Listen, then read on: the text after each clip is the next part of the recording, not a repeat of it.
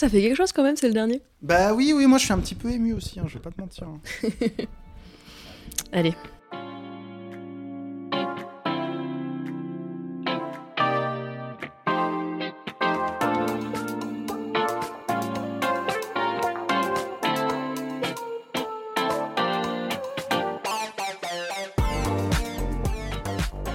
Hugo Salut Lucie et bienvenue dans le tout dernier épisode de la première saison de Solus. Mais oui, déjà, euh, on vous remercie sincèrement, hein, vraiment pour le super accueil que vous avez fait au podcast. C'était vraiment beaucoup, beaucoup de plaisir pour nous d'écrire cette première saison, mais aussi beaucoup, beaucoup de travail. C'est vrai. Euh, donc, euh, on est vraiment heureux et heureuse bah, que ce podcast ait trouvé son public. Et puis, bah, si vous vous demandez ce qu'on a prévu pour la suite, bah, un petit conseil, restez jusqu'à la fin, on vous en dira un petit peu plus. Mais avant ça, bah, on a quand même encore un épisode à boucler et on vous a gardé le meilleur pour la fin. Parce qu'aujourd'hui, on va parler de sexe.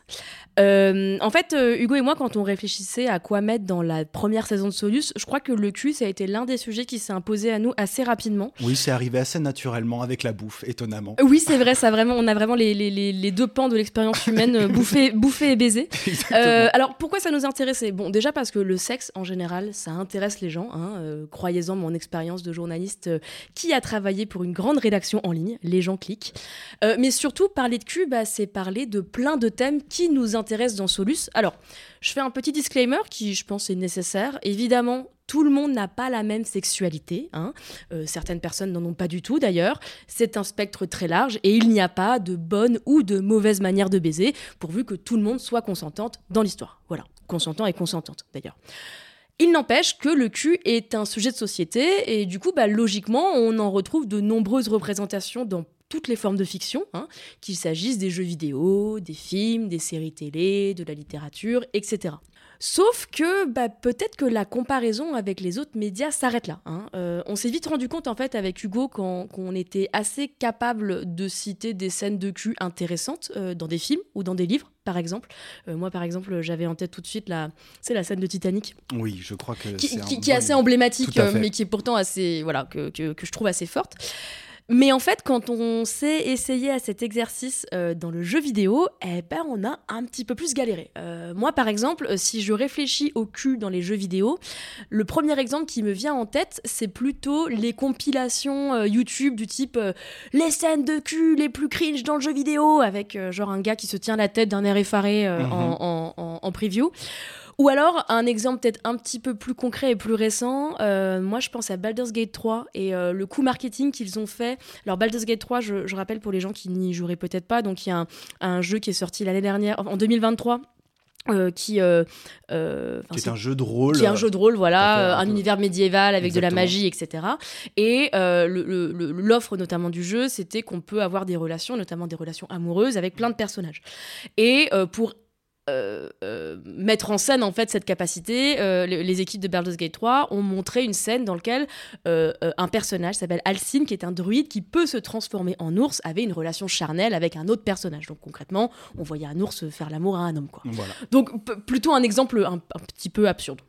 effectivement. Et toi, Hugo, est-ce que tu as des exemples euh, peut-être spécifiques et peut-être un peu moins zoophiles euh, qui te viennent en tête Moins zoophile, certainement. Cr- euh, moins cringe, je, je ne sais pas, parce que moi, je pense immédiatement en fait, à la scène dite d'Aphrodite dans God of War 3, euh, qui était donc sortie au début des années 2010, ou alors vraiment fin des années 2000, je sais plus précisément, dans laquelle Kratos devait littéralement faire jouir la déesse de la beauté via une séquence de QTE.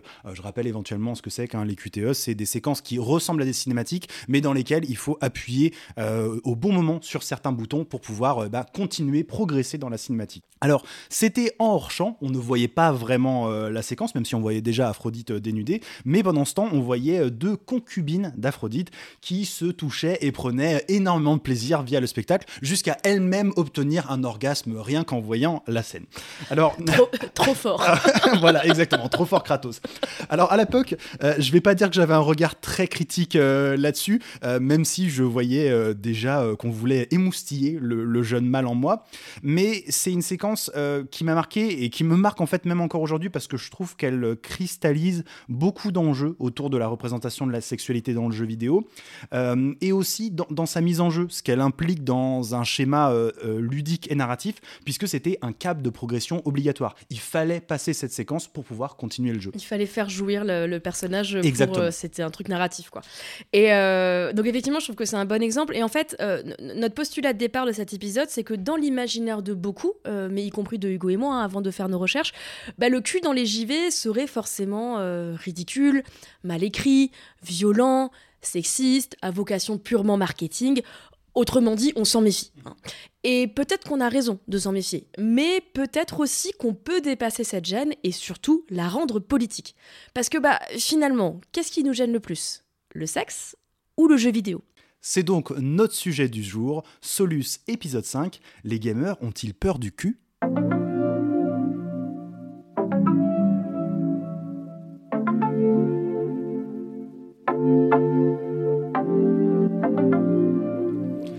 Alors, pour commencer, on va faire un petit disclaimer. Dans cet épisode, on va laisser de côté les jeux porno. Alors, ça peut paraître un peu contre-intuitif d'occulter cette catégorie quand on parle de la représentation du sexe dans le jeu vidéo, mais comme dans d'autres médias, le cul reste une, catégorie à part non seulement dans l'expérience proposée, euh, a priori on vient chercher euh, quelque chose d'assez spécifique, mais aussi à un niveau industriel, puisque ces jeux ne sont pas distribués et vendus comme les autres.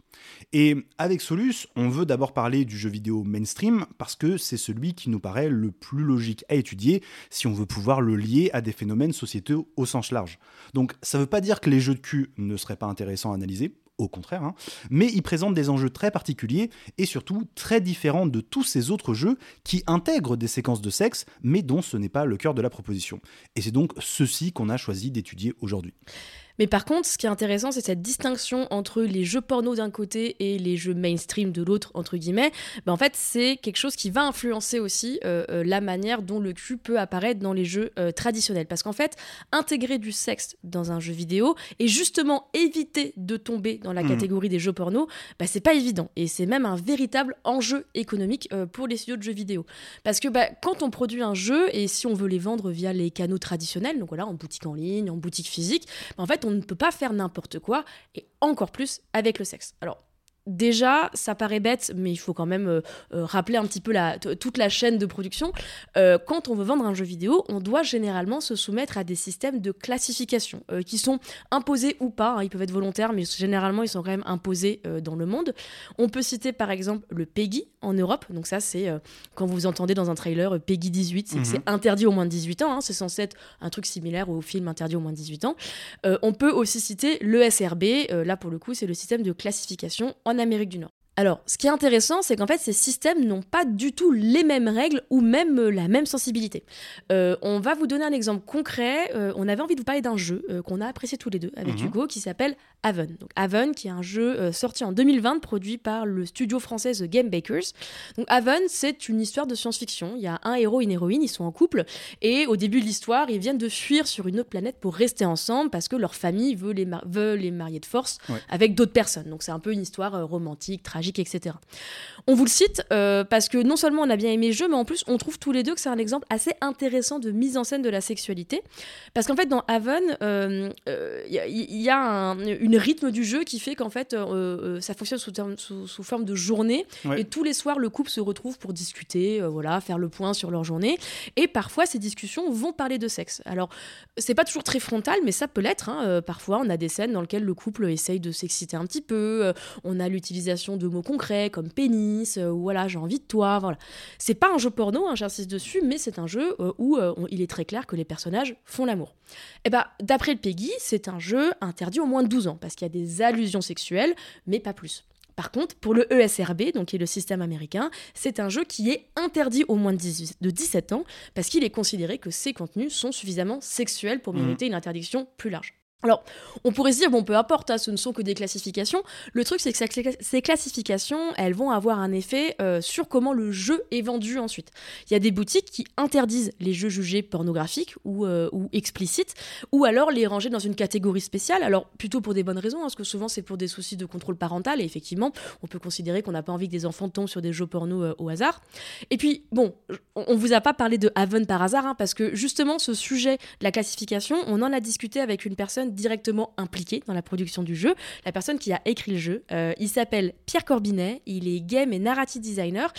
Et d'après lui, bah, c'est assez facile de tomber dans la catégorie jeu pornographique, même si un jeu ne montre pas grand-chose. En fait, quand on fait un jeu vidéo, euh, on va le sortir, on va le sortir sur Steam, on va le sortir euh, sur, bah, chez Sony, chez Microsoft, chez Nintendo. Mais euh, bon, on est à peu près obligé, donc sortir un gros jeu commercial, on va dire, il faut passer par ces plateformes-là.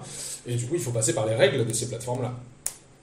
Et il se trouve que ces plateformes-là, elles sont toutes basées aux États-Unis ou au Japon, qui chacun de leur côté ont euh, une, interprétation euh, de la sexualité, de la censure, du, des, des, âges minimums, qui est pas mal différente de celle qu'on peut avoir en Europe, hein, notamment. Et je pense que bah, ces, plateformes-là créent une sorte de, filtre sur ce qui peut exister. Parce que évidemment qu'on peut, bah, par exemple sur Steam, il y a, euh, une catégorie 18 euh, mais euh, adulte. Mais en fait, personne n'a envie d'être dans cette catégorie, parce qu'en fait, c'est la catégorie porno. Et quand tu es dans cette catégorie, le jeu il s'affiche même pas quand les personnes sont pas connectées à Steam. Enfin, tout est fait pour. T'es pas dans les recommandations de toute façon, tu bénéficies pas de des avantages que peut avoir Steam. Donc, euh, enfin, c'est comme si au cinéma, euh, le jeu, il était, euh, un, film était classé X. Mais je trouve qu'au cinéma, il faut y aller pour être classé X. Enfin, alors que dans le jeu vidéo, si tu as une représentation de la sexualité, ça devient déjà tout de suite un petit peu tendu. J'imagine que quand tu es Larian, que tu discutes avec Steam, ça, ça, passe mieux mais que quand t'es un petit que tu fais des trucs, bon, Steam ils sont pas trop regardants, bon, bah là, euh, ça ressemble vachement à une bite, ça, bon, bah, euh, on va pas, on va pas mettre, euh, donc c'est du 18, je sais pas. Et donc je pense que ça, voilà, ça joue énormément. Bon, Là, je vais mettre ma casquette de journaliste spécialisée en nouvelles technologies hein, euh, pour vous dire qu'en fait, ce sujet de la censure, de tout ce qui ressemble de près ou de loin à la sexualité, en fait, c'est un problème plus général du web actuel. Hein. C'est pas qu'un problème de jeux vidéo.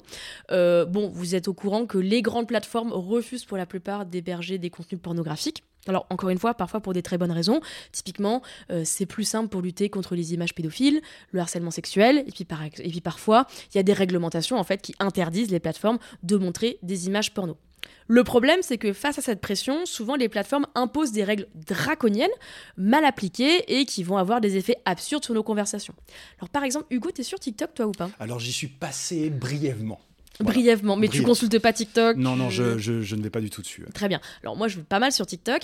Et euh, sur TikTok, moi, il y a un phénomène qui me frappe beaucoup, c'est que quand les internautes veulent parler de sexualité, euh, pas pour faire du porno, hein, pour, je sais pas, parler de contraception, d'avortement, de drague, etc., euh, beaucoup n'utilisent pas le mot sexe, ils utilisent le mot sexe. S-E-G-G-S. Pourquoi? C'est ce qu'on appelle de l'algo-speak, donc algo comme les algorithmes et speak. Euh, en fait, c'est euh, euh, des mots qui sont utilisés pour tromper la surveillance des algorithmes de modération. Parce que, en gros, les internautes ont bien repéré que les algos de TikTok aiment pas trop quand ça parle de cul, parce qu'ils ont peur que ça soit voilà du porno. Et du coup, bah, plutôt que de dire sexe, on va dire sexe. Bon, ça peut paraître un petit peu anodin, on s'en fout à la rigueur, sauf que ce phénomène de censure, en fait, il touche plein de choses et plein de différents types de contenus. Un autre exemple très, euh, euh, très concret, c'est le corps des femmes. Hein. Euh, vous n'êtes pas sans savoir que un homme, Hugo pourrait poser torse nu sur Instagram s'il le souhaitait. moi, si je cherchais à le faire, je pense que mon compte sauterait dans la demi-heure, hein, parce que je n'ai pas le droit de montrer mes tétons parce que je suis une femme et que c'est considéré comme trop sexuel. Et puis plus généralement, en fait, cette censure, elle impacte beaucoup de discussions féministes hein, autour des sujets comme le harcèlement sexuel, le viol. Le viol, c'est un très bon exemple. Parce qu'on met ce petit, il y a la petite étoile étoile souvent sur euh, une, des, une des lettres. En fait, il y a une des, on fait sauter une des lettres et on met une étoile à la place justement pour contourner ces trucs-là. si Voilà, c'est ça. Il y a beaucoup de Ouais. créatrices de contenu féministes qui, pour parler de viol, ont tellement peur en fait de se faire euh, striker euh, injustement, hein, parce qu'en théorie, tu as le droit de parler de viol sur, sur Instagram, que du coup, effectivement, on, on se retrouve à cacher les mots. Enfin bon, c'est- un phénomène qui moi me frappe beaucoup et qui, et qui je pense est, est assez important. Et en fait, ce genre de phénomène, on les retrouve dans le jeu vidéo. J'ai un exemple très concret. Je sais pas si tu as entendu parler du jeu Hookup, euh, qui est un jeu vidéo narratif pour mobile qui est sorti en 2022, euh, développé par la développeuse indépendante Sophie Artemigi. Euh, moi, j'ai appris cette histoire via Kotaku, hein, qui avait fait un article à ce sujet, parce qu'en fait, Hookup, c'est un jeu euh, donc narratif qui n'est pas pornographique, mais qui met en scène une jeune femme qui navigue sur une application de rencontre. Donc, bah, logiquement, si on parle des rencontres, on va parler de sexualité, mais aussi de trauma. Enfin voilà, c'est un jeu qui parle de pas mal de- d'expériences que peuvent avoir des filles sur Tinder, quoi, par exemple. Eh ben, le jeu a été censuré par le Play Store d'Android. Pourquoi? Parce que dans l'une des illustrations du jeu, on voit l'héroïne euh, euh, euh, au travers d'une illustration, hein, c'est pas une photo, et on devine l'ombre de ses seins. On, on la voit pas à Et poil. trop. on- voilà, c'est trop. Et c'est déjà trop. Donc euh, tout, tout ça pour dire que comme quoi ça tient vraiment à pas grand chose quoi. Donc ça, c'est la première chose à retenir, c'est que la marge de manœuvre en fait pour représenter la sexualité dans le jeu vidéo non porno, elle est pas très large. Maintenant, il faut qu'on regarde ce qu'on fait avec cette marge de manœuvre. Et comme on le disait en intro, malheureusement, cette représentation, elle n'a pas toujours été très à droite, euh, souvent empreinte de sexisme. Ça vient d'abord du fait que, bah, historiquement, le jeu vidéo a été marketé pour les jeunes, pour les jeunes hommes pardon, supposés hétéros. Alors on vous renvoie à notre premier épisode hein, sur la notion de gamer. On y expliquait notamment que même si dans les faits, les filles comme les garçons ont toujours joué aux jeux vidéo, en fait dans les années 80-90, l'industrie avait choisi les adolescents sans eux comme cible privilégiée. On a donc conçu des jeux dans lesquels, s'il y avait une représentation de la sexualité, elle était pensée pour plaire entre guillemets à cette cible. Alors, qu'est-ce que ça veut dire plaire à des jeunes ra- garçons? Bah raconte-moi. Moi j'en sais rien. ah bah, je- je- écoute, je vais te donner ce que j'ai appris moi dans le jeu vidéo. hein, c'est que visiblement, ça passe par le design de personnages féminins aux formes très exagérées, tout en restant dans des canons de beauté très précis. Donc euh, des visages fins et des tailles fines, mais aussi de très grosses poitrines, euh, des fesses très rebondies. Le tout souligné par des tenues qui laissent apparaître beaucoup de chair, à part évidemment les tétons et les parties génitales pour des jeux qui ne seraient pas 18+. Oui bah c'est le fameux cliché de l'armure euh, de l'armure bikini. euh. Je pense qu'il n'y a pas, il y a pas mieux comme euh, cliché que ça, qui, qui est malheureusement qui est réel, hein, vraiment. Mais oui, euh, les, les armures qui ne protègent que ces endroits très très spécifiques. Mais c'est con parce que par ailleurs le concept de l'armure bikini c'est plutôt badass. Moi je trouve ça assez rigolo. Toi, je, trouve ça je trouve badass ça assez cool. Ça me fait juste chier qu'il y ait que ça. Ouais. Mais euh, mais le bikini en côte de maille euh, pourquoi pas quoi. Pour, pour- oui, c'est Pourquoi vrai, pas c'est- un cara design, mais c'est vrai que le fait que la, la surreprésentation de ça soit cette, euh, systé- systématique voilà. et systémique c'est ça le problème. ouais. Non, et puis c'est vraiment toujours ce différentiel en fait où on voit les, héros masculins qui sont armure de la tête aux pieds, à peine tu vois leurs yeux, tu vois, et, de l'autre côté, il y a la barbare à côté qui est euh, presque, presque toute nue. Bon, voilà, c'est ce différentiel-là qui, qui choque un peu. Donc, oui, il y a cette modélisation caricaturale, mais on peut aussi euh, étendre ça aux, animations hein, qui ne sont pas en reste. Moi, je pense beaucoup à, Catwoman dans Batman Arkham City, qu'on peut d'ailleurs incarner. hein. Il y avait un DLC où on pouvait la jouer, mais dont, dont la démarche était vraiment euh, hyper sexualisée. Je pense que tu jamais vu un déhanché comme ça de ta vie, Lucie. Et euh, d'ailleurs, je pense que les, gens qui, connaissent le jeu pourront voir cette séquence sur YouTube où en fait des, des modeurs s'étaient amusés à inverser euh, le modèle de Batman et de Catwoman. Et donc on voyait Batman se déhancher. C'était assez rigolo et ça mettait quand même en scène, euh, enfin, ça, ça montrait cette animation un peu exagérée. Et euh, pour parler concrètement de scènes de sexe, très souvent, euh, bah, ces séquences-là, ne serait-ce qu'en cinématique, hein, elles épousent un point de vue voyeuriste et là encore très masculin hétéro. Ce sont les corps féminins qui sont filmés sous toutes les coutures, quand on voit parfois à peine le visage de l'avatar, souvent masculin, hein, euh, soit parce qu'il reste, il est même carrément resté habillé, soit parce qu'il est même hors du cadre. Oui, ça qui est un grand classique des films pornographiques en général. hein. Le- le- L'espèce de point of view dans lequel on ne, on- on ne voit quasiment pas l'acteur masculin et c'est on est là pour voir l'actrice. Exactement. Et d'ailleurs, bah, tu me fais une transition toute parfaite puisque bah, moi, je pense aussi à Far Cry 3, qui est un jeu en FPS, donc avec euh, une vue subjective et qui intègre donc une scène de sexe avec cette vue, et c'est assez littéralement du point of view en fait. Donc on voit à travers euh, les yeux de notre avatar, qui est un jeune américain en train de conquérir une île tropicale à la force de, de, son AK-47. Aïe aïe aïe. Et euh, on peut y voir donc, c'est vers la fin du jeu, Citra, euh, qui est l'antagoniste hein, du jeu, qui est une femme, et la séquence en fait la montre, donc c'est une femme racisée nue, avec seulement des peintures guerrières sur le corps, en train de nous chevaucher, prendre évidemment beaucoup de plaisir pendant cet acte-là, avant de nous tuer, parce qu'elle voulait en fait juste récupérer notre semence de héros. Ouais, donc on est sur, vraiment sur le bingo euh, cliché sexiste, raciste. Euh, Exactement. Euh, colonialiste, tout ce qu'on veut, quoi. Voilà, enchaîner comme ça. C'est la C'est un peu weird, hein, mais c'est vraiment la réalité. Il n'y a rien qui va, comme tu le dis, c'est sexiste, raciste.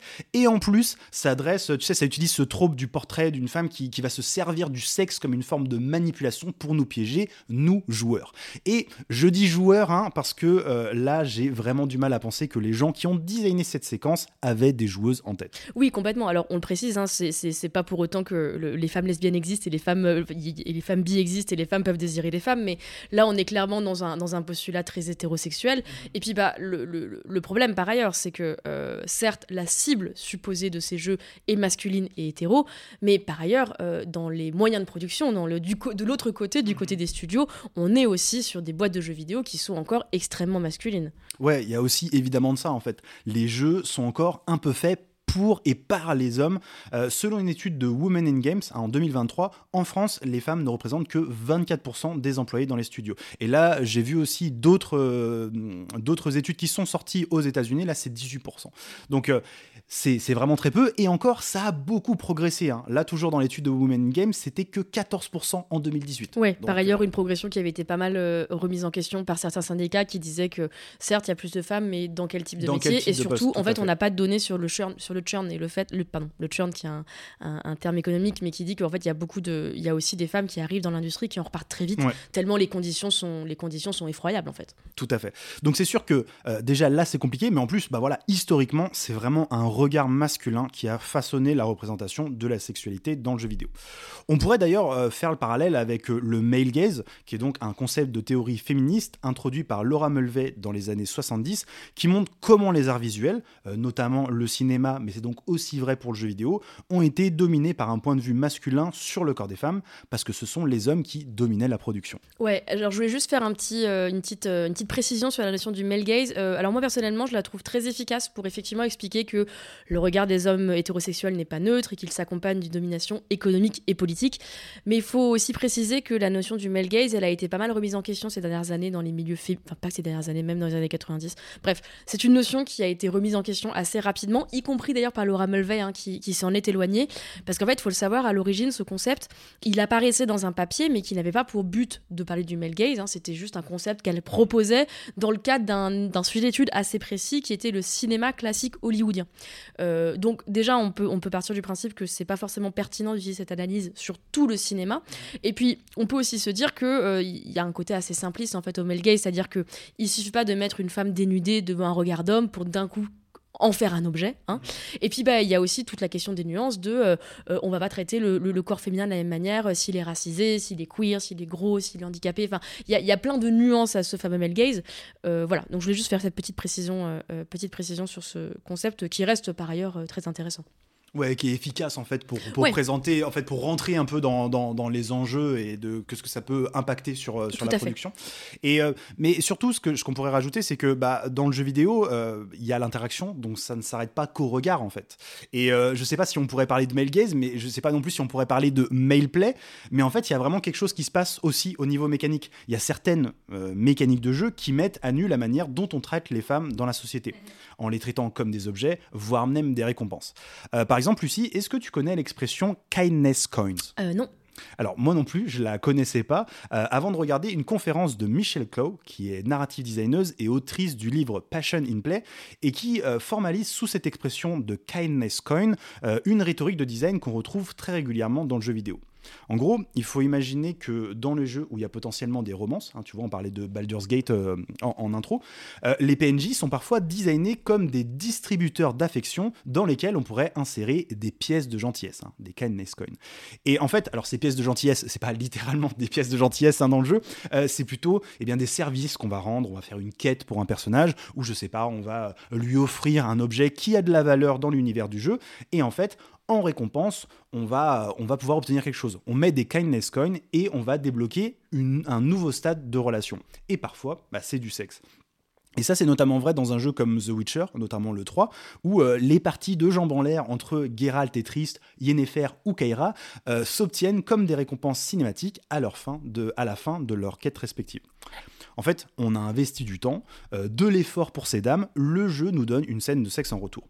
Et on pourrait simplement se dire que c'est une boucle de jeu comme une autre, mais ça induit quand même cette idée que si tu fais des bonnes choses pour une femme, elle te doit du sexe. Et ça, bah, c'est un discours dangereux euh, que tiennent certains hommes dans les milieux masculinistes.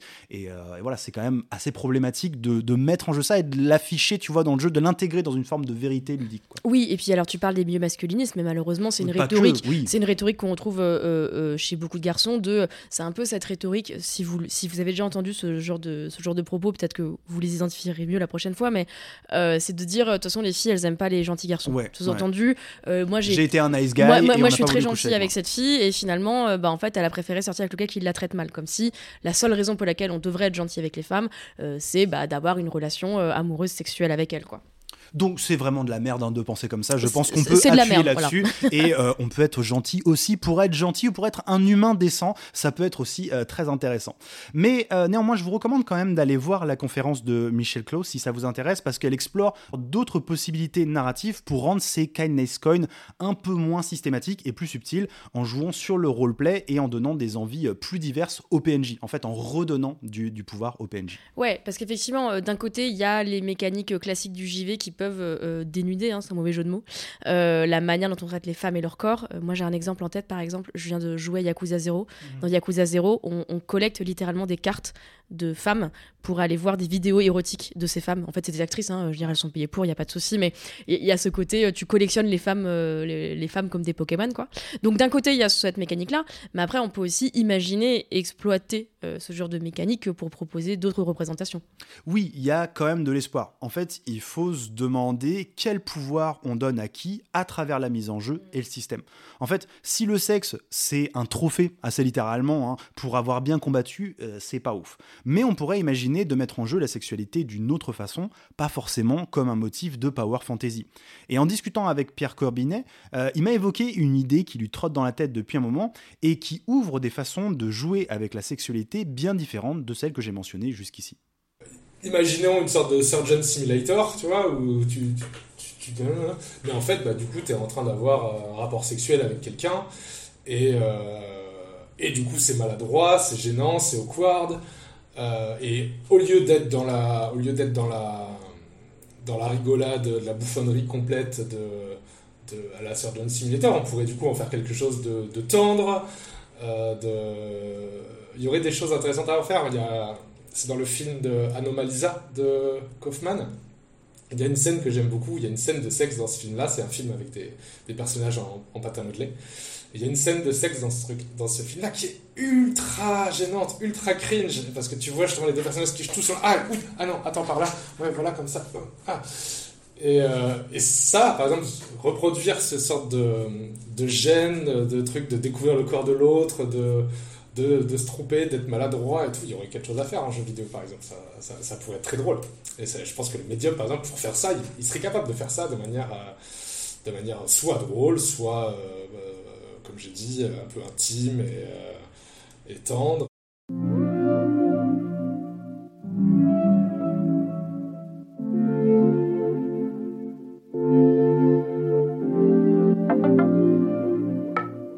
En fait, quand on a commencé à réfléchir à cet épisode, en voyant tous les clichés euh, sexistes et les boucles malheureuses du jeu vidéo autour du sexe, on a commencé à se demander si ce problème ne venait pas du médium. Si ça se trouve, le jeu vidéo n'est pas capable, par sa grammaire, de représenter le sexe de manière intéressante. Mais rien qu'avec l'exemple de Pierre, on se rend bien compte que ça peut pas être ça le problème. Le jeu vidéo sait déjà faire beaucoup de choses très bien via ses mises en jeu, il n'y a pas de raison que la sexualité soit une exception.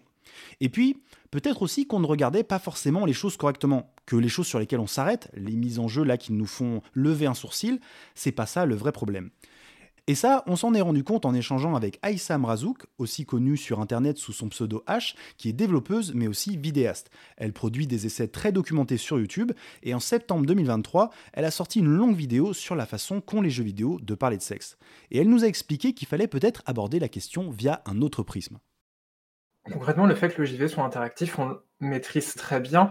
Euh, ça fait, ça fait des années qu'on fait du gameplay, qu'on fait, euh, qu'on est, est devant cette question de est-ce que bah, euh, dès qu'on va, dès qu'au lieu de vraiment se déplacer dans un espace, on va appuyer sur les manettes d'une bouton, enfin sur les, sur les touches du manette, etc. Est-ce que ça va être ridicule? Et on se rend compte que non, absolument pas. Au contraire, l'interaction, le, ça marche très bien. Au contraire, il y a des vrais, enfin voilà, il y a plein de jeux où tu ressens une réelle projection corporelle dans le milieu enfin voilà, dans le dans le dans l'univers du jeu et euh, tu le ressens en, retour sur ton corps, etc. Il y a un vrai mécanisme de feedback qui, qui existe, même au final, même au final dans dans des avec des interactions très limitées, même avec, on voit souvent qu'avec des choix de dialogue, eh ben on, on, réussit à avoir des interactions extrêmement profondes avec un, avec un, avec un milieu de jeu. Donc je pense que non, l'interaction, elle permet beaucoup, beaucoup de choses différentes et elle pourrait, enfin voilà, elle pourrait nous, nous permettre de parler de cul de façon, de, de, de, façon, de plein de façons différentes.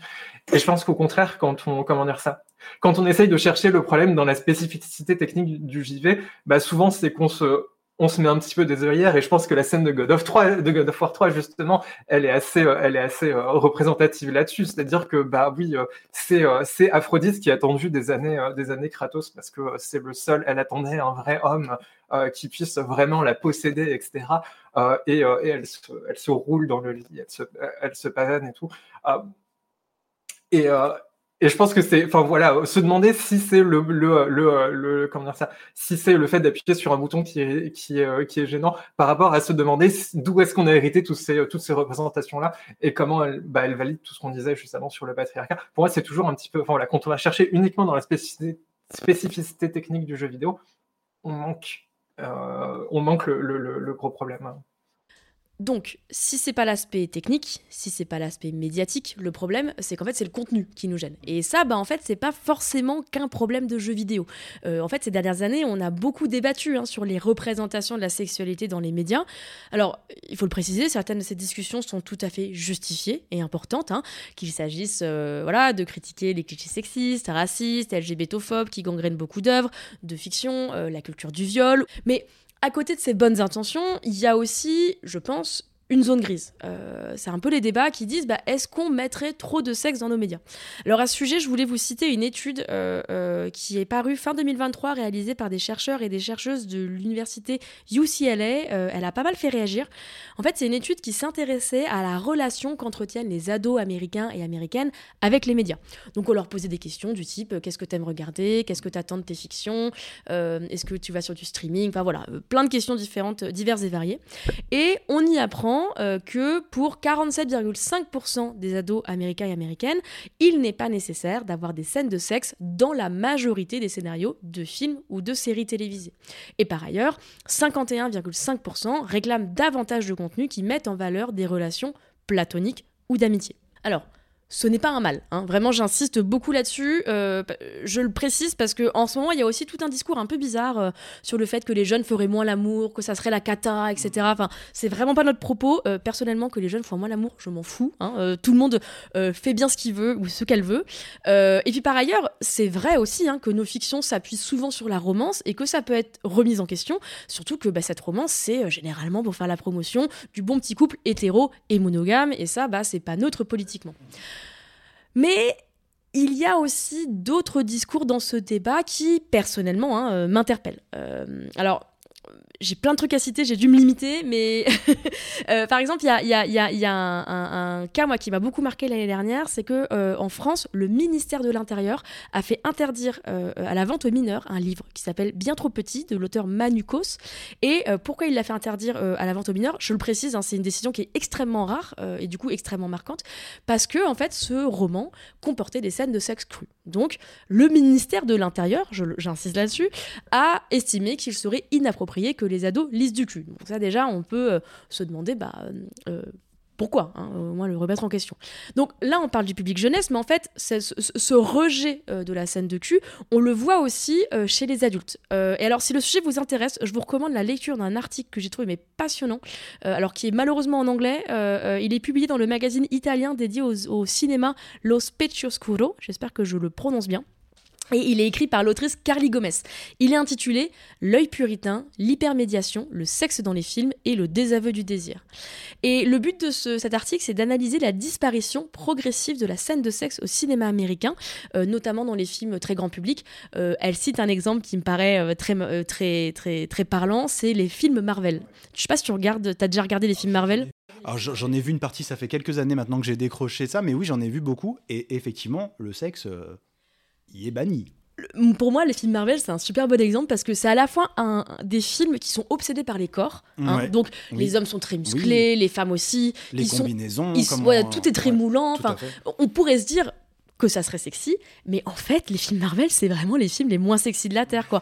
Quand, en vrai, quand il y a un baiser, c'est souvent ultra rapide, c'est jamais très... On n'insiste pas beaucoup dessus, et puis surtout, les héros et l'héroïne ne baisse pas. Et ça, mine de rien, c'est une vraie différence parce que quand on regarde les blockbusters d'avant, les films d'action des années 80, euh, euh, déjà les corps masculins étaient montrés d'une manière très différente. Hein. Euh, elle, explique par exemple que les, héros avaient plus de poils, ils étaient un peu plus crades. Tu vois, Bruce Willis dans. c'est Bruce Willis dans Die Hard? Piège, de cristal, tout à fait. Et il est, il, est plus crade, tu vois. Donc il y, a une manière de montrer le corps qui est différent et puis mm. surtout, il n'y a pas de mise en jeu de la sexualité. Je vous cite un extrait de l'article. Le puritanisme dans les médias, c'est de dire que le sexe ne peut exister dans les films ou à la télévision seulement s'il sert un but supérieur. Il doit être de l'art avec un grand A, sinon c'est du porno. Il doit servir un rôle politique et idéologique. Représenter le sexe seulement pour le plaisir ou pour provoquer des émotions fortes chez le spectateur et spectatrice serait vu comme de l'anti-art et donc forcément problématique. Alors, la raison pour laquelle on vous parle de tout ça, c'est parce que cette réflexion nous a fait penser à une autre assez différente proposée par H dans sa vidéo. Quand on a commencé à travailler cet épisode ensemble, on avait évacué un peu vite ce sujet des représentations du cul. On se disait que certes, les jeux vidéo sont très souvent sexistes, mais c'est le cas des médias en général, donc on pensait que notre gène venait d'ailleurs. Et discuter avec H, ça a fait évoluer notre point de vue sur le sujet. Dans sa vidéo, elle analyse quelques exemples de représentation de la sexualité dans des jeux vidéo très populaires, euh, comme Cyberpunk 2077 ou Heavy Rain. Et elle montre bien un truc. Même quand le jeu vidéo essaie d'être moins sexiste, il l'est toujours, mais différemment. D'un côté, on a les jeux qui restent coincés dans une représentation de la femme objet hyper sexualisée et qui n'a le droit à aucune personnalité, sentiment, agentivité, etc. Elle note d'ailleurs la figure récurrente de la travailleuse du sexe, euh, qui est utilisée soit pour exciter l'audience, soit pour subir des histoires généralement tragiques, assez glauques, où euh, voilà, encore une fois, il n'y a aucune agentivité, elle n'a pas de pouvoir en fait au sein du monde virtuel. Et d'un autre côté, on a les jeux qui prétendent avoir une image plus adulte, plus artistique. Et ça passe généralement par la mise en scène de la femme en couple hétérosexuel, monogame, qui est souvent mère. Ouais, en fait, pour le dire de manière un peu plus euh, vulgaire, on est vraiment dans la dichotomie très classique de la maman versus la putain. Hein. C'est, on, est en plein dedans. Et, d'ailleurs, ce qui est intéressant, c'est de voir que le personnage féminin est toujours défini dans son rapport aux hommes. D'ailleurs, qu'elle baise ou non, hein. c'est, la femme vis-à-vis des hommes. Et ces réflexions, les deux là qu'on vous propose, euh, on les trouve intéressantes parce que ça contredit le discours fréquent de le sexe dans les jeux vidéo, ça ne sert à rien. Et c'est pour ça qu'il faudrait arrêter de mettre des scènes de sexe euh, dans nos jeux. Ou alors au contraire, euh, ça contredit aussi l'idée que rajouter du cul systématiquement dans les jeux, ça serait toujours super, hein, dans un angle peut-être plus sexe positif. je vous propose d'écouter H à ce sujet. Parce que pour moi, globalement, il n'y a pas il n'y a pas des scènes de cul qui sont utiles, des scènes, des scènes de cul qui sont, qui sont inutiles. On essaye un petit peu en ce moment de penser les médias euh, à travers la dichotomie. Est-ce que c'est utile pour le scénario? Est-ce que ça fait avancer le scénario ou pas? Ou, euh, euh, et si une scène est inutile pour le scénario, alors elle est nulle. Et puis il y a le truc qui peut s'opposer à ça, qui est, mais en fait, bah, parfois on regarde des œuvres pour le plaisir. Est-ce qu'on avait envie d'avoir des scènes juste pour le plaisir, entre guillemets? Et en fait, je pense que c'est une une fausse distinction de laquelle il faut, il faut sortir, parce qu'en fait, dans tous les cas, il y a une dimension politique au, plaisir en lui-même, quel qu'il soit, et c'est toujours, enfin voilà, euh, faut toujours, ça se voit en particulier dans la, scène de cul, parce que c'est un peu, un peu ce truc de, avec les scènes de cul, euh, comment dire ça, quand on essaye, entre guillemets, de faire du sexe qui ne sert à rien et de faire une scène surtout de filmer du sexe qui ne sert à rien, donc entre guillemets, euh, bah, quand on fait du porno, en fait, ce qu'on se, rend compte, c'est qu'on ne fait pas un truc qui ne veut rien dire, c'est qu'on fait jouer des stéréotypes à chaque fois. On fait, enfin les mille stéréotypes du porno, que ce soit la grande exor, la milf, euh, le mec racisé, très surviril, etc.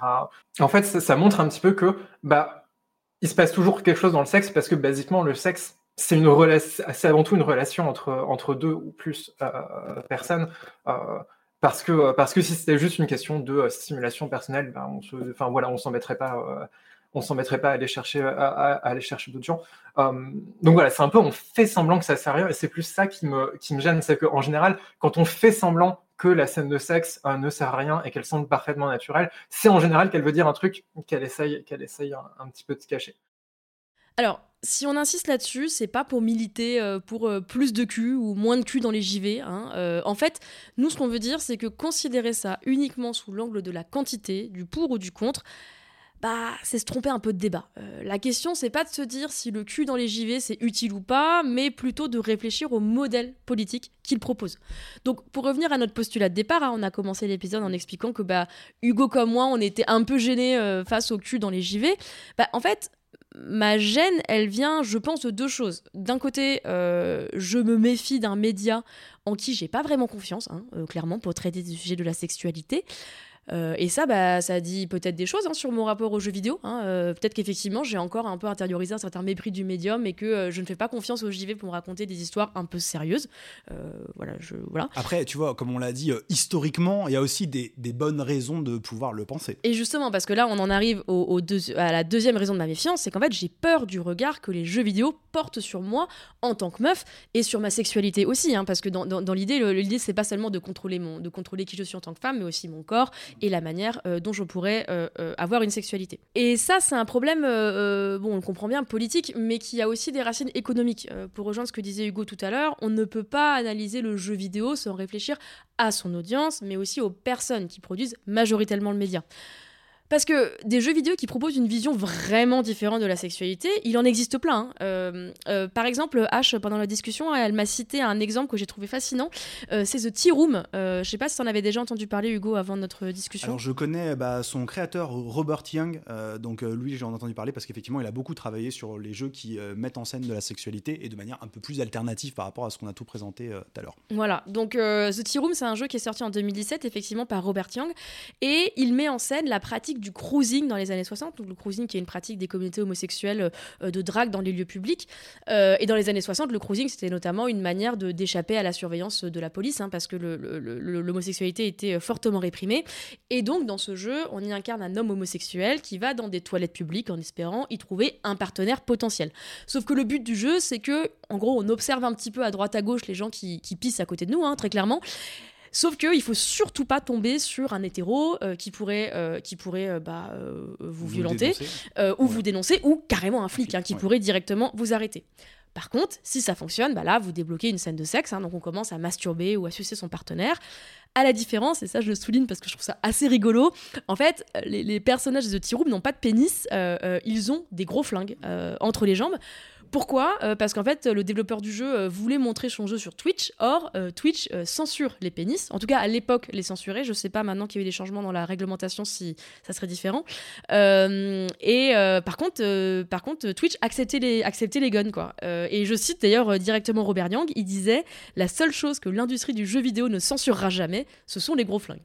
C'est très drôle, très malin. Et moi, j'y avais effectivement joué à, ce jeu. À The Room Ouais, j'avais joué euh, parce que j'ai des, des, camarades euh, à Strasbourg qui c'est une association qui s'appelle le Random Bazaar et ils font en fait des présentations de jeux et euh, ils avaient présenté celui-ci donc j'avais vu esthétiquement c'est assez curieux hein, effectivement de voir ces, ces, gros flingues dans les entrejambes de, et puis la, même la, mise en scène la mise en jeu est vachement intéressante et, interpellante en fait et par contre je savais pas tu vois j'avais pas pensé à ce truc d'échapper à la censure en mettant des flingues enfin je trouve que c'est tellement parlant de d'où de, d'où en est notre industrie, tu vois, vis-à-vis de, de, certains, vis-à-vis de certains sujets. C'était ça qu'on devrait faire en fait euh, quand, quand, on veut se montrer seins nus sur Instagram, juste mettre des, mettre des pistolets, juste mettre des pistolets, des petites grenades, des, petites grenades à la place de nos tétons.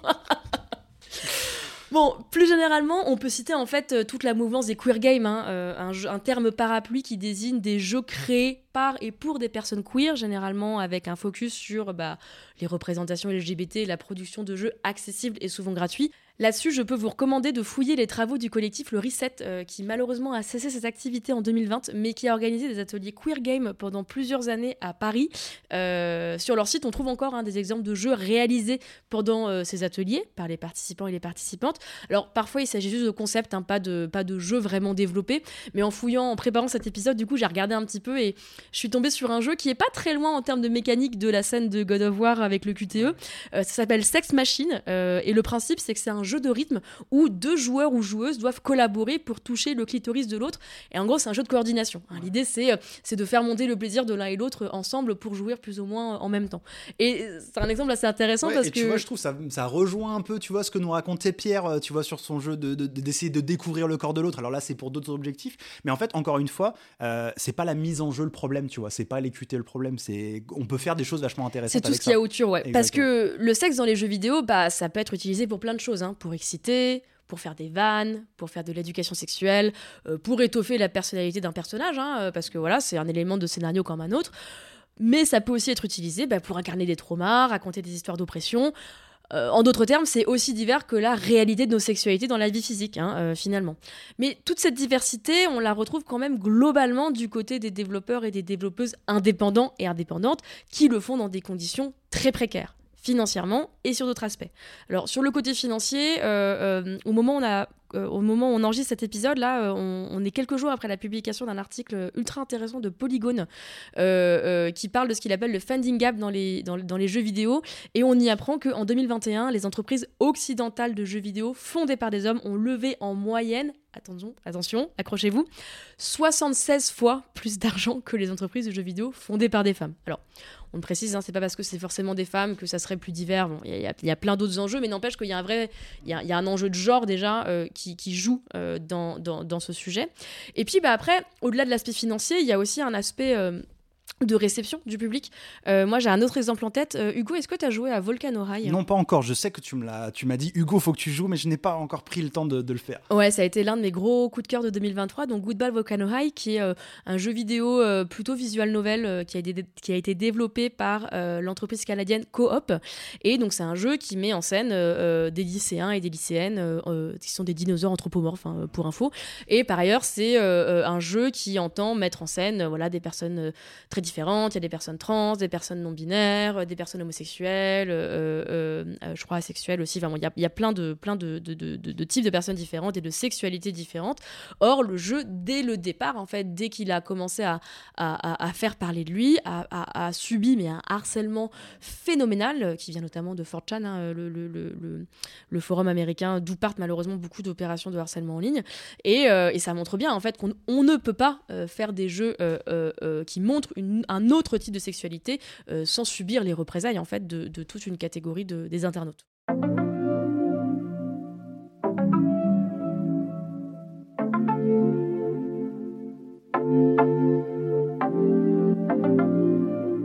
Voilà, on finit donc cet épisode sur une note euh, à la fois pessimiste et optimiste. Euh, le sexe, c'est un sujet important et intéressant à examiner dans le contexte des jeux vidéo, comme dans n'importe quel autre média.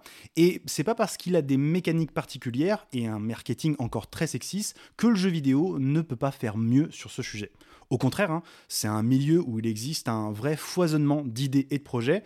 Encore faut-il leur prêter attention, les soutenir et puis bah, politiser notre regard, comme tu le disais.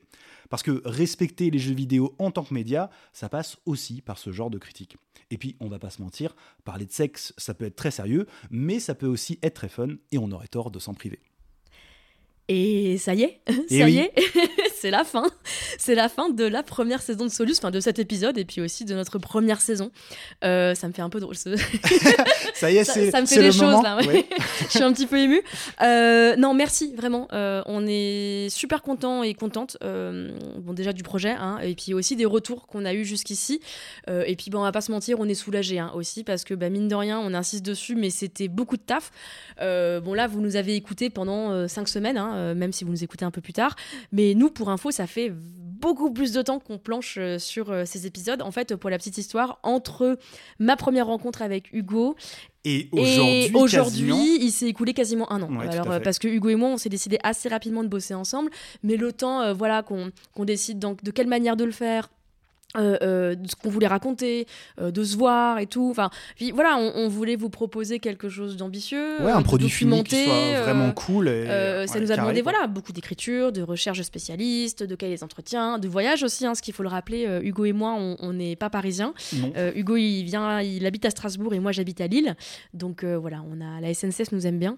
Mais voilà, ça nous a oui, pris du temps. ça. En fait, entre les recherches, les interviews, les enregistrements, bah, ça a été, c'est un projet vraiment qui a été possible parce qu'on l'a prévu beaucoup en amont, euh, et puis aussi parce qu'on l'a fait avec notre temps, notre énergie et notre argent aussi. hein. Tu parlais des déplacements, euh, voilà, on a investi pour pouvoir bah, se retrouver là physiquement, et encore une fois, euh, bah, pour faire un, produit final qui, s'approchait de la meilleure qualité possible, en fait, faire quelque chose de, vraiment pro avec les, les moyens qu'on a. Et c'est pour ça qu'on s'arrête là. En tout cas, pour l'instant, on a très envie de faire une saison 2, on a les idées, mais on veut des moyens pour le faire. Ouais, parce que en, en vérité, on en a des idées. hein. Euh, on aimerait bien creuser cette notion de travail dans les jeux vidéo, de parler d'anticapitalisme, euh, de parler de drague, de parler de mort, enfin, de parler de. Oui, de plein de choses en fait qui, encore une fois, touchent nos, nos vies quotidiennes et on peut les retrouver dans, dans cette loupe qu'est le, qu'est le jeu vidéo. Et euh, bah, il y a encore plein, plein de choses à faire, même dans nos épisodes. En fait, on se rend compte qu'il y a plein de, des choses dont on a parlé. Il y a plein de sous, de sous-catégories, de petits sujets qu'on a évoqués brièvement et qu'on aimerait pouvoir explorer euh, par la suite. Mais, euh, voilà, euh, on a dû faire un premier tri. Mais il faut leur préciser, hein, euh, Hugo et moi, on est tous les deux des travailleurs et des travailleuses indépendantes. Donc, euh, bah ouais, ce projet, ça a été un gros kiff, mais euh, bah, on l'a aussi fait sur notre temps de travail. Ouais, voilà, moi, par exemple, pour être très concrète, pendant quelques mois, j'ai vraiment assumé de moins prendre de pige hein, pour bosser sur Solus. Bah, parce que je croyais beaucoup en le projet, parce qu'il m'intéresse, parce que je pensais qu'il pouvait intéresser plein de gens. qui méritait d'exister en fait par rapport à tout ce qui se fait dans le jeu vidéo. On avait envie d'arriver avec cette proposition différente. Donc ouais, on y croyait de ouf, mais comme tu le dis, ça a impliqué, bah, je sais pas si le mot est un peu fort sacrifice, mais en fait c'est quand même ça, c'est de faire des choix en tout cas. Bah, de fait, euh, voilà, euh, ce qui paye mon loyer actuellement, c'est mes piges, hein, c'est pas Solus. C'est pas Solus. Pour le moment. Donc voilà, on veut du budget. euh, et d'ailleurs, bah, si vous nous écoutez chez les boîtes de prod ou les diffuseurs, n'hésitez pas, hein, on vous écoutera avec plaisir. Ouais, concrètement, si vous êtes un studio de podcast, une boîte de production, une institution culturelle qui voudrait nous accompagner, ou peut-être même une entreprise hein, qui serait intéressée par le fait de nous sponsoriser par la suite, vous pouvez nous contacter via le mail de l'émission. On serait ravis au moins d'en discuter. Euh, je vous le rappelle, à notre mail, c'est solus.lepodcast.gmail.com. Et puis euh, sinon, pour être aussi euh, transparent avec vous euh, qui, nous, qui nous écoutez, on pense évidemment à un crowdfunding, euh, donc ce soit, je sais pas, un Kickstarter, du Patreon, des choses comme ça. Mais comme c'est tout nouveau, bah, on n'est pas vraiment sûr de On a, nous. on- a peur. On a peur et c'est pour ça qu'on attend vivement vos retours à vous hein, qui écoutez Solus et peut-être voilà si vous seriez prêts et prêtes à nous soutenir dans une telle démarche. Et voilà, envoyez-nous euh, vos attentes, vos envies pour la suite, vos remarques aussi, hein, euh, si elles sont constructives, nous, elles nous intéressent euh, évidemment.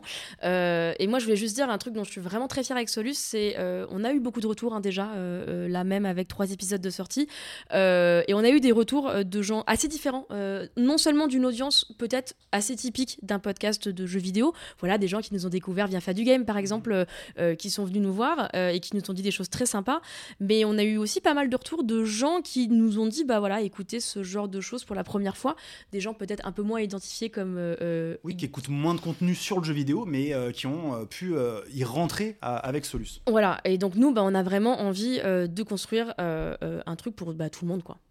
Mais surtout, là, le plus important, en fait, à ce stade, à la fin de ces cinq épisodes, le plus important pour nous, c'est que vous partagiez à fond Solus si ça vous a plu. là, vous avez vraiment du pouvoir, hein, c'est pas rien, en fait, de faire exister cette émission. Nous, ça y est, on a, on a mis la matière première. Vous, pouvez la partager sur les réseaux sociaux. On est sur Instagram, on est sur Blue Sky, on est sur Twitter.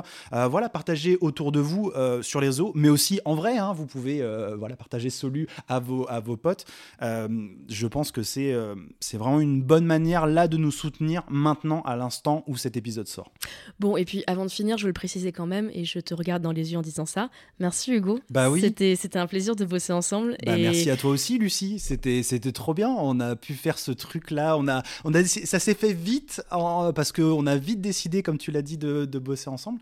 Et c'était trop cool. Moi, j'ai appris plein de choses en faisant ce, ce podcast, à la fois euh, sur le jeu vidéo et sa culture, mais aussi dans la manière de travailler. C'était trop cool de te côtoyer et d'apprendre avec toi à faire les interviews. Moi, c'est pas un exercice que je savais très bien faire avant et euh, j'ai pu le faire avec toi. J'ai l'impression d'avoir progressé. J'ai gagné des niveaux avec ça. Eh ben, je ressens la même chose. Moi, tu m'as vraiment décomplexé sur, euh, ouais, sur mon regard en tant que gameuse, en tant que journaliste sur les jeux vidéo. Enfin, c'était pas du tout mon domaine et pourtant ça l'était un peu. Au final, on s'en est rendu compte mhm. hein, au fur et à mesure de nos sujets à quel point l'industrie du numérique et du JV, il y a vraiment des ponts.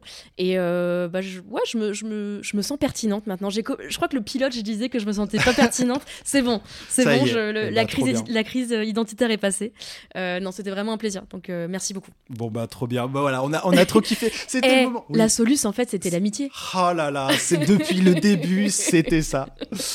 Euh, merci énormément de nous avoir écoutés. On remercie une nouvelle fois nos invités pour cet épisode qui nous ont donné encore une fois bah, de la matière pour faire cet épisode. Donc euh, merci à Pierre Corbinet et à Aïssam Razouk, euh, H sur Internet. voilà, on a pu bosser grâce à elle et eux. Et puis bah merci à vous, merci à toi Lucie, merci tout le monde. Lucie, on te retrouve sur Internet. Je sais maintenant, je sais, on peut te retrouver. On te retrouve sur Règle 30, on te retrouve sur Internet Exploreuse, et puis on te retrouve bah, voilà, à, à, à Lucie Ronfaux un peu partout. Ouais, et puis pour Hugo, allez lui donner de la force sur ces petits projets là qui démarrent. Euh, il galère un petit peu, fin du game, euh, Game Next Door. Euh, donnez de la, donnez oui, de la donnez-moi de la force. donnez-moi de la force. Voilà, je crois qu'on arrive au bout des remerciements. On a fait tout le tour. Merci énormément de nous avoir suivis pour ces 5 épisodes. On espère peut-être vous retrouver pour une saison 2. À la prochaine. Et sortez couverts et couvertes.